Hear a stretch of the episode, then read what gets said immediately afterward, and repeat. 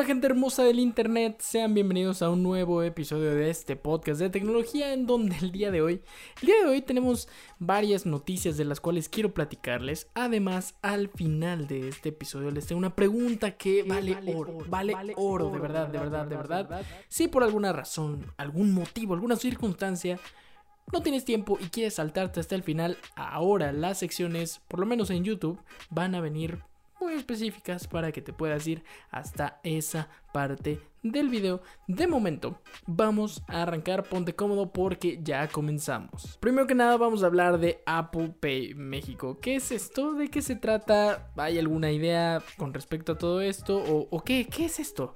Ya, ya cuéntame. Mira, Apple Pay es un servicio que llegó a Estados Unidos desde hace más de 7 años, o 7 años en específico más bien, pero pero, pero, pues por algunas razones de convenios, acuerdos y demás, no había llegado al país de México. Hasta esta semana. Hasta esta semana. Y vamos a decirlo que en complicaciones. En complicaciones. Pero primero que nada les voy a explicar un poquito de qué va este servicio. Apple Pay como tal no es un servicio en donde Apple va a estar pagando las compras que tú realices. No, no, no, no, no. Lo que va a suceder, lo que va a suceder es que ahora tú puedes integrar tus tarjetas de crédito y débito a tu teléfono celular.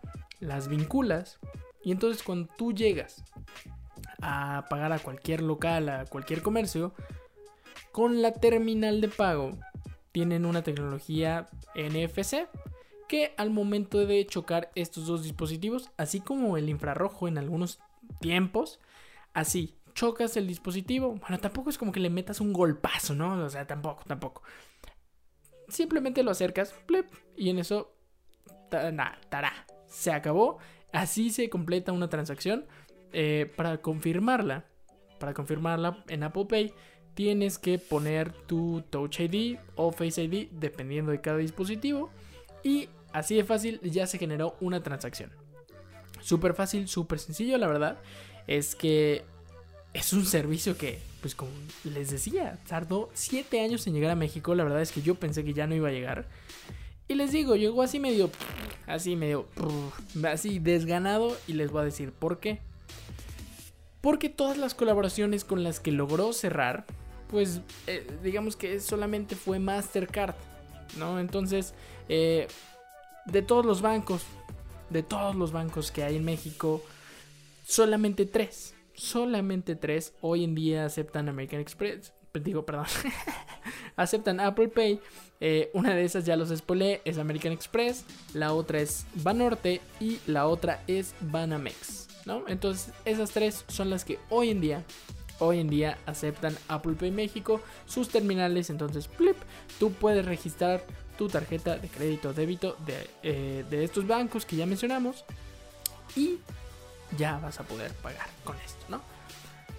Gran desventaja, por lo menos para mí, usuario de Santander y BBVA, entonces pues se vuelve un poquito complicada la cosa y la verdad es que pues no me, no me terminó de emocionar toda esta situación porque pues también está el tema de la pandemia, no salir de casa y, demás.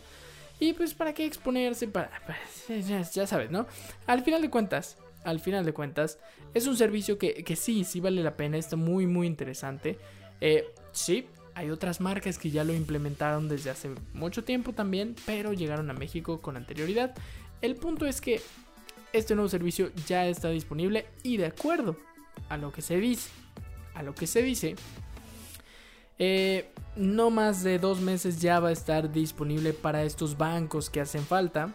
Entonces, para que seamos pacientes, mantengamos la calma, respiremos profundo y digamos, ¿sabes qué? Bueno, ya, un mesecito más. Si ya me esperé siete años, ¿qué pasa un, mes más, no? Algo súper interesante es que al momento de que tú quieres registrar tu tarjeta, resulta que en los términos y condiciones, por ahí dice eh, que todo este tipo, o bueno, más bien toda esta planeación ya estaba para septiembre. Esto significa que pues sí, se podría decir que hubo un retraso de 5 o 6 meses más o menos por toda la situación pandemia o, o, realmente no se sabe por qué hubo ese retraso, pero sí, ya había planes de esto desde el mes de septiembre del 2020. para los amantes de los videojuegos. Eh, tenía que hablar de este juego. Es uno de los que más me gusta. La verdad es que tengo que confesar, tengo que decirlo y tienen que saberlo. Es, es el primer videojuego que realmente juego en línea así como tan apasionadamente. Eh, estoy hablando de Call of Duty Warzone. El cual ya sacó su segunda temporada. Y, y, esta, y esta noticia, a pesar de ser breve, es importante. ¿Por qué? ¿Por qué? Porque eh, Activision, que es justamente el, desarrollador de esta, de esta gran franquicia que es Call of Duty, dijo que, que así de sacó un comunicado diciendo, gente que tenga PlayStation 4 de 500 GB de almacenamiento, ojo, ojo, ojo, ojo, porque, pues, básicamente mi juego pesa un chingo y, y pues tienen que tener cuidado porque con todos los paquetes de expansión que van a salir esta temporada, con todas las mejoras, todas las armas, todos los skins, etcétera, etcétera, pues no les va a caber, ¿no? Entonces básicamente, eh, pues sí hay que, o sea, e, eso se me pareció completamente una locura porque, o sea, ya te está advirtiendo así de, si tienes una consola que nada más tiene almacenamiento de 500 gigabytes, eh, pues va a ser tu consola dedicada a un solo juego. Y en anteriores episodios del podcast yo ya les había platicado un poquito de esto. Que era muy arriesgado. Muy, muy arriesgado comprar la versión digital hoy en día. Y les decía que aunque las nuevas versiones digitales vengan con un terabyte de almacenamiento, sigue siendo muy poco. Porque los juegos cada vez van a pesar evidentemente más y más y más y más. O sea, ya aquí está el claro ejemplo. Aquí está el claro ejemplo, ¿no? Call of Duty Warzone ya te, o sea, ya hay advertencia si tienes una consola de 500 GB. Sí es, sí es un poquito molesto eso, porque pues estás pagando por una consola que, que pues, no es como que valga eh, mil pesos como para decir, bueno, no pasa nada. Entonces, digamos que ahora cuando tú compras una de estas consolas digitales, tienes que tener en mente, tienes que tener en consideración que hay que comprar un, un disco duro externo.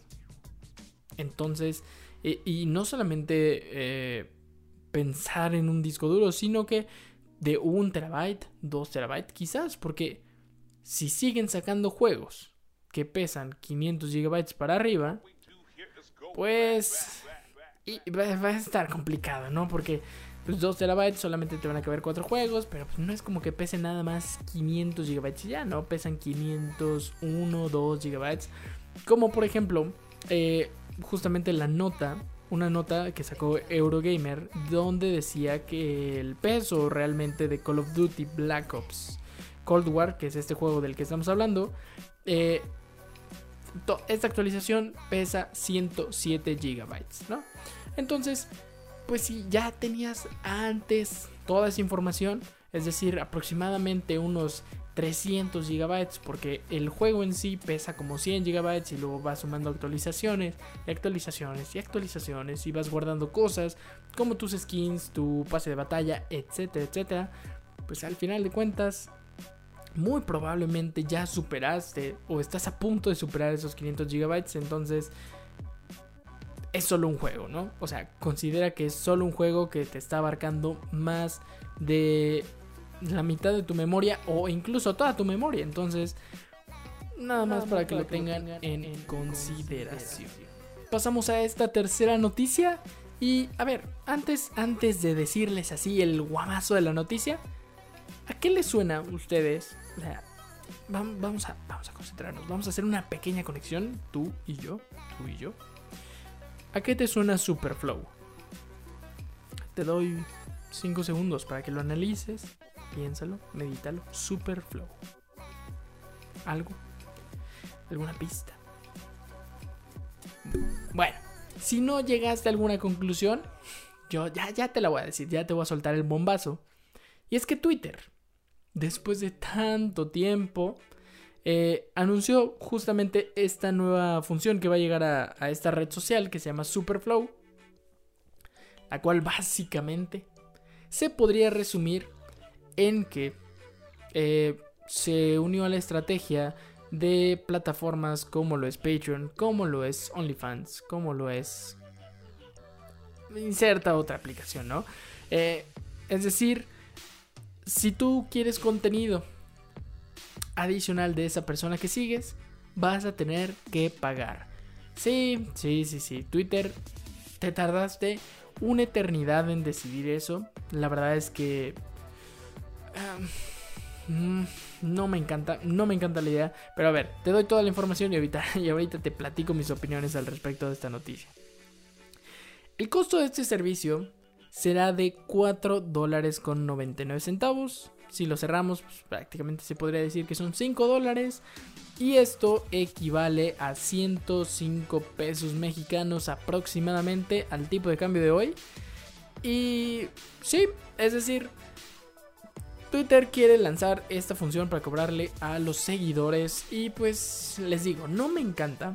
Punto número uno, porque se tardó una eternidad Twitter Punto número 2. Realmente, ¿qué tanto quieres leer de la persona a la que estás siguiendo, no? O sea, ¿sí vale la pena pagar esos 105 pesos adicionales? O mejor, o mejor pagar esos 5 dólares en otra aplicación como lo podría ser justamente Patreon, donde el creador de contenido te podría dar más opciones, más contenido, una, una manera más eh, llamativa, por así decirlo, porque al final de cuentas, eh, el, tema de, leer tweets por 5 dólares al mes.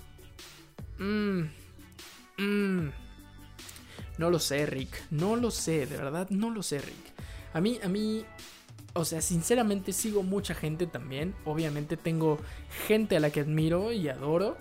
Pero pagar 5 dólares para leer tweets. Mmm no estoy muy seguro. Entonces, eh, digamos que esta noticia como tal, sí, sí, me gustaría que tú me dejaras en los comentarios. ¿Qué opinas al respecto? Eh, de verdad, o sea, tú estarías en, la disposición de pagar esos 5 dólares a tu creador de contenido favorito.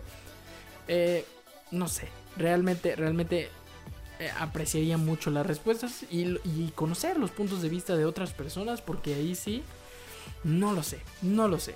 Y bueno, eh, ya para cerrar esta, esta parte de la nota, les quiero decir que este Superflow, esta nueva función, realmente al día de hoy no tiene una fecha de lanzamiento. Ya, o sea, sí es un hecho que se va a hacer, pero todavía no se sabe cuándo. No se sabe cuándo, ¿no? Y ahorita les decía que se me hacía un poquito familiar al tema de, de diferentes plataformas, como lo puede ser OnlyFans y de hecho, de eso, va, la pregunta, del día de hoy. La pregunta del día de hoy, justamente, como ya lo mencioné, tiene que ver eh, con todo el tema de OnlyFans, ¿no? Y, y, no crean que, que es porque voy a abrir mi OnlyFans, porque ojo ahí que ya me han dicho que si abriría mi OnlyFans, la verdad es que no, creo que no, creo que no. Eh, pero vean, ¿no? O sea, ya está en un creo. O sea, no estoy seguro. ¿Por qué? Porque pues, se ha visto, se ha comprobado que mucha gente ha generado muy buenos ingresos a partir de ello y es una manera de crear contenido nueva, bastante interesante. Pero ojo ahí, ojo ahí, porque mucho de esto, y, y yo creo que es parte de la, del legado de Facebook que nos ha dado un legado de las redes sociales, que ya nos olvidamos por completo del tema de la privacidad.